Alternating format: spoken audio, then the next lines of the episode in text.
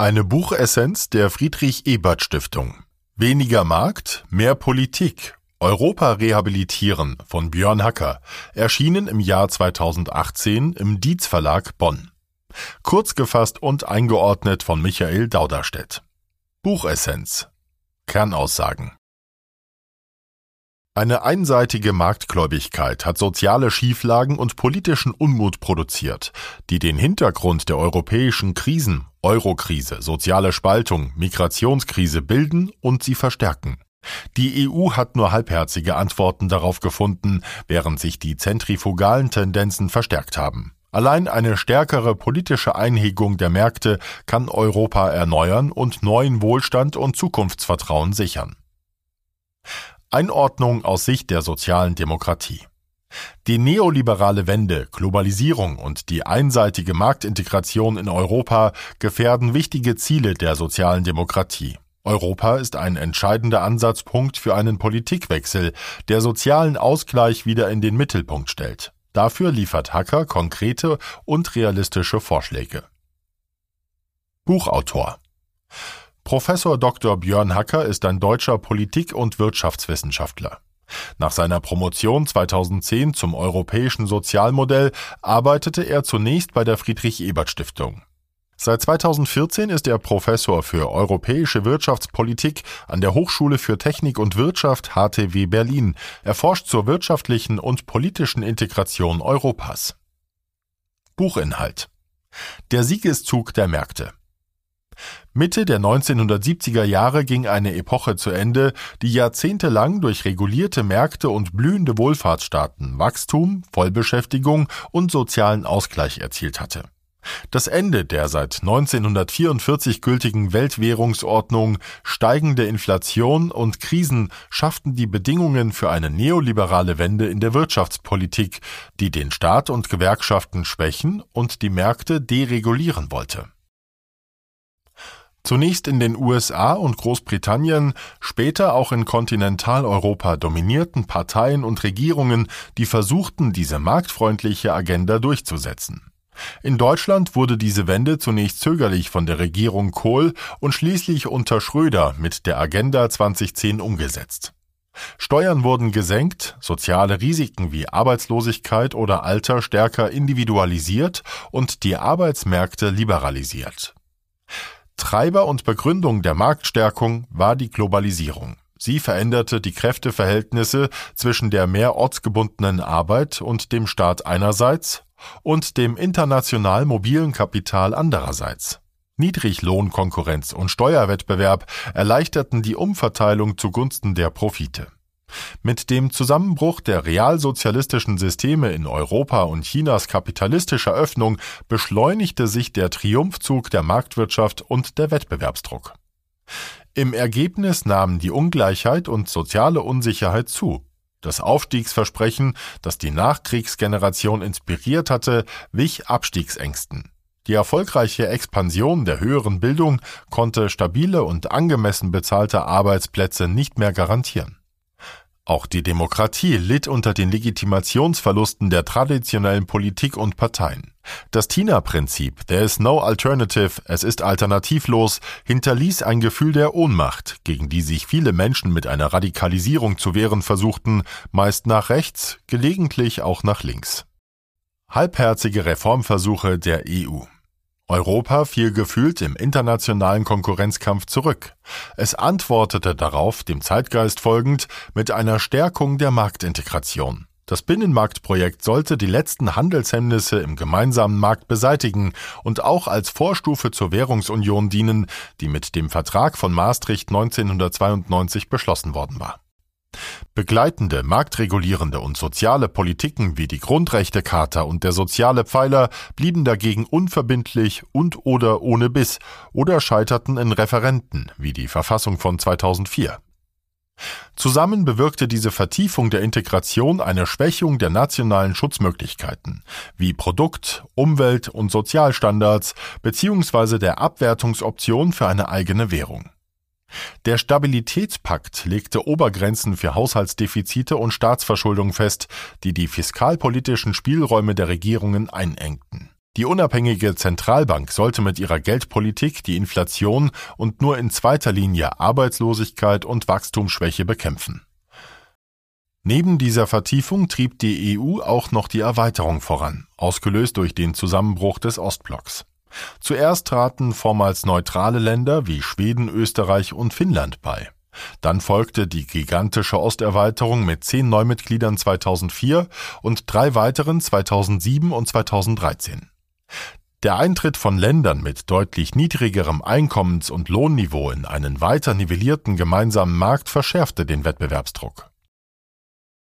Die Finanzmarktkrise von 2008 gefährdete das kreditabhängige Wachstumsmodell der Südperipherie der EU und löste eine Staatsschuldenpanik aus. Nun zeigten sich die Konstruktionsmängel der Währungsunion.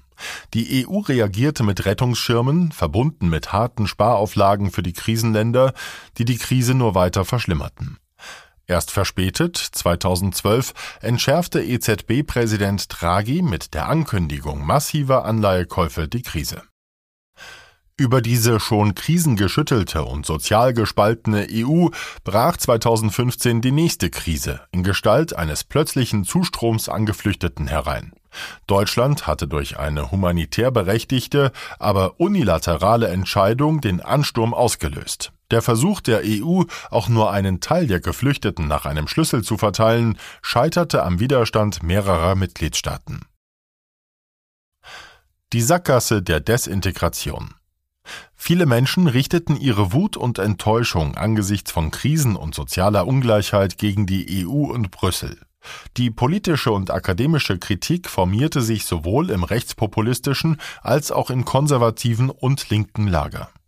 Der Rechtspopulismus steht in einer nur mühsam sprachlich verschleierten Tradition des Faschismus. Er will Europa oder eher das Abendland vor Überfremdung schützen und setzt verstärkt auf den Nationalstaat und das Volk. Seinen größten Erfolg konnte er in Großbritannien mit dem Brexit feiern.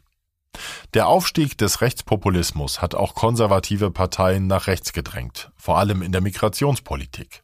In Österreich koalierte die konservative ÖVP mit der rechten FPÖ. In Deutschland griff die CSU die Migrationspolitik der Großen Koalition offen an. Linke, euroskeptische Parteien erlebten vor allem im von der Austeritätspolitik geschädigten Süden einen Aufschwung.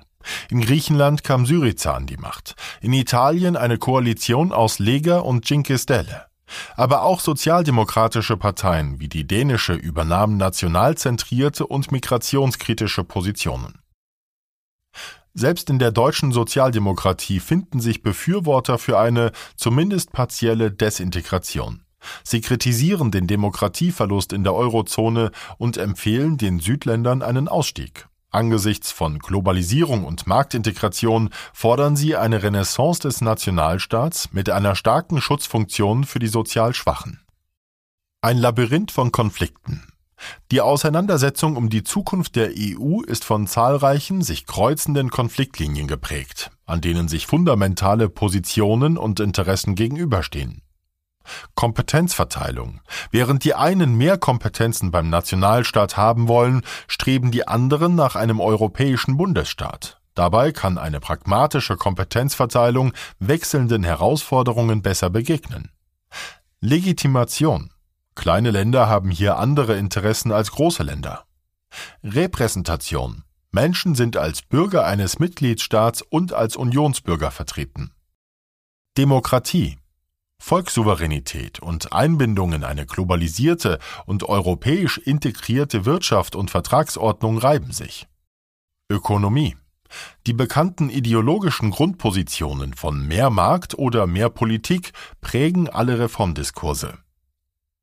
Eurozone zur Reform der krisenanfälligen Währungsunion setzen die einen auf striktere Einhaltung der Stabilitätsregeln, die anderen auf eine Ergänzung durch eine Fiskalunion und wirtschaftspolitische Koordinierung bis hin zu einer europäischen Wirtschaftsregierung. Sozialunion Während Marktliberale auf den Wettbewerb zwischen Sozialordnungen und auf Strukturreformen setzen, streben die wegen der sozialen Spaltung Besorgten eine Konvergenz der Standards und Niveaus an. Migration. Nicht nur Abschottung versus Öffnung, Auch die Verteilung der Geflüchteten und die Methoden zu deren Integration sind umstritten. Europa politisch neu gestalten. Viele Kritiker der Brüsseler Politik neigen zu extremen Lösungen. Mal wollen sie die supranationalen Institutionen und Kompetenzen radikal beschneiden und sie in die nationale Politik zurücknehmen oder gleich der Macht der globalen Märkte überlassen. Andere träumen von einer Republik Europa, in der die Nationalstaaten nahezu verschwunden sind. Solche Vorschläge sind unrealistisch und verlängern nur die Problemlagen. Wirklicher Fortschritt kann nur durch mehr Politik erzielt werden, die auf pragmatische, aber spürbare und mutige Reformen setzt. In der Währungsunion muss die staatliche wirtschaftspolitische Kompetenz gestärkt werden. Dabei könnten folgende Reformen helfen. Ein europäisches Rückversicherungssystem für die Arbeitslosenversicherung, die stark belastete nationale Systeme entlastet. Eine Konjunkturausgleichsrücklage nach dem Modell des deutschen Stabilitätsgesetzes von 1967, die antizyklisch Mittel für Investitionen bereitstellt. Eine Gemeinschaftsanleihe, mit der Eurobonds ausgegeben werden. Die Vollendung der Bankenunion durch eine europäische Einlagenversicherung. Ein Koordinierungsgremium für die Wirtschaftspolitik. Um das europäische Sozialmodell abzusichern, bräuchte man ein europäisches Sozialprotokoll, das die sozialen Rechte vertraglich den Marktfreiheiten gleichstellt. Die EU sollte soziale Mindeststandards, zum Beispiel Mindestlöhne, Sozialausgabenniveau, Korridore für Unternehmenssteuersätze festlegen und durch einen sozialen Stabilitätspakt verankern. Eine gemeinsame Einwanderungspolitik sollte nicht versuchen, Mitgliedstaaten zur Aufnahme von Geflüchteten zu zwingen, sondern zunächst Asylregelungen vereinheitlichen. Die EU braucht ein System für legale Zuwanderung. Länder, die viele Zugewanderte integrieren müssen oder wollen, könnte die EU durch Zuweisung von Mitteln für Infrastrukturinvestitionen unterstützen. Zukünftige Herausforderungen um den Politikwechsel in der EU zu beschleunigen, könnte eine Koalition der willigen Mitgliedstaaten vorangehen, wie es die Verträge auch vorsehen und es in einigen Politikfeldern schon erfolgte. Eine solche Avantgarde sollte aber nur temporär sein.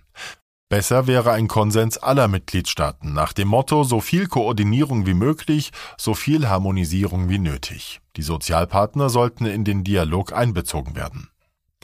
Eine politikstarke EU erlaubt es auch den Nationalstaaten, besser mit den Herausforderungen der Globalisierung umzugehen. Europäische Regeln, etwa für Finanzmärkte, könnten globale Maßstäbe setzen. Ein Europa, das glaubhaft gesellschaftliche Ziele politisch gegen Märkte durchsetzt, wäre sowohl im Inneren attraktiv und besser legitimiert, als auch ein Leuchtturm für andere internationale Organisationen und die Welt. Deutschland spielt bei der Reorientierung Europas eine wichtige Rolle. Es sollte dazu vor allem auch die eigene Wirtschaft und Sozialpolitik umgestalten und mehr auf sozialen Ausgleich, Kontrolle von Marktmacht und effektivere Integration setzen. In der Europapolitik sollte Deutschland aufhören, Reformen zu bremsen, zum Beispiel Bankenunion oder Eurobonds, und stattdessen Vorreiter für die oben vorgeschlagenen Reformen sein. Buchvotum Hackers Buch ist vor allem für eine Leserschaft aus dem Umkreis der sozialen Demokratie besonders ergiebig, da seine politischen Werte und Ziele mit den ihren übereinstimmen und er realistische Wege aufzeigt, um sie zu erreichen. Dabei vermeidet er die Pauschalkritik an der EU, wie sie von rechts, aber auch von links geäußert wird, ebenso wie scheinbar attraktive, aber utopische Politikvorschläge.